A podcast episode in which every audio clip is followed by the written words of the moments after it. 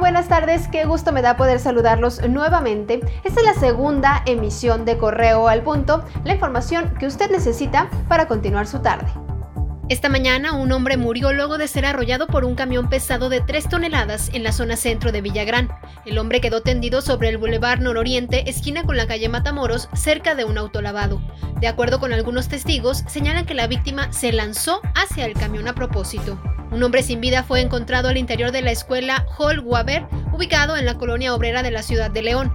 El hecho fue reportado a las 7.30 de la mañana. La víctima estaba ensangrentada y minutos antes habían observado a varios hombres que salían del plantel educativo. Hasta el momento se desconoce su identidad.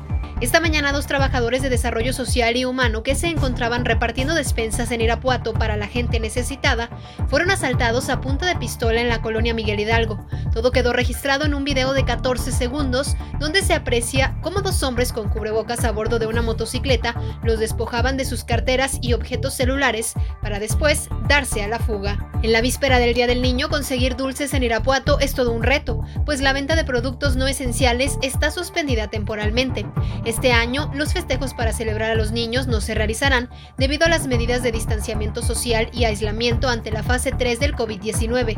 Dulcerías, jugueterías y tiendas de autoservicio colocaron letreros en la entrada de los establecimientos para informar a sus clientes que permanecerán cerradas hasta nuevo aviso. El presidente Andrés Manuel López Obrador informó que la rifa del avión presidencial sigue en pie para el 15 de septiembre, aunque reconoció que la venta de boletos al público en general tuvo que suspenderse por la pandemia, informó que ya ha habido empresarios solidarios que han comprado hasta 400 mil cachitos, los cuales se analiza entregarlos casa por casa en los municipios más pobres o a los comités de padres de familia de las escuelas. El ejército de Myanmar fue acusado este miércoles por la ONU de cometer crímenes de lesa humanidad y crímenes de guerra en el conflicto que contra la guerrilla del ejército de Arakan.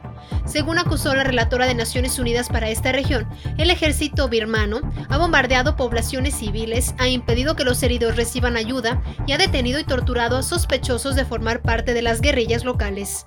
Quédese conectado con nosotros a través de redes sociales, Facebook, Twitter, Instagram, YouTube. Estamos como Periódico Correo, nuestra página web disponible para todos ustedes, periódicocorreo.com.mx y lo invito a que escuche nuestro podcast a través de plataformas digitales en donde le presentamos noticias, información, entrevistas y mucho más y usted lo puede consultar a cualquier hora del día. Por la tarde mi compañero Roberto Itzama estará llevándole toda la información hasta sus hogares, hasta su casa, porque queremos que usted se quede en casa.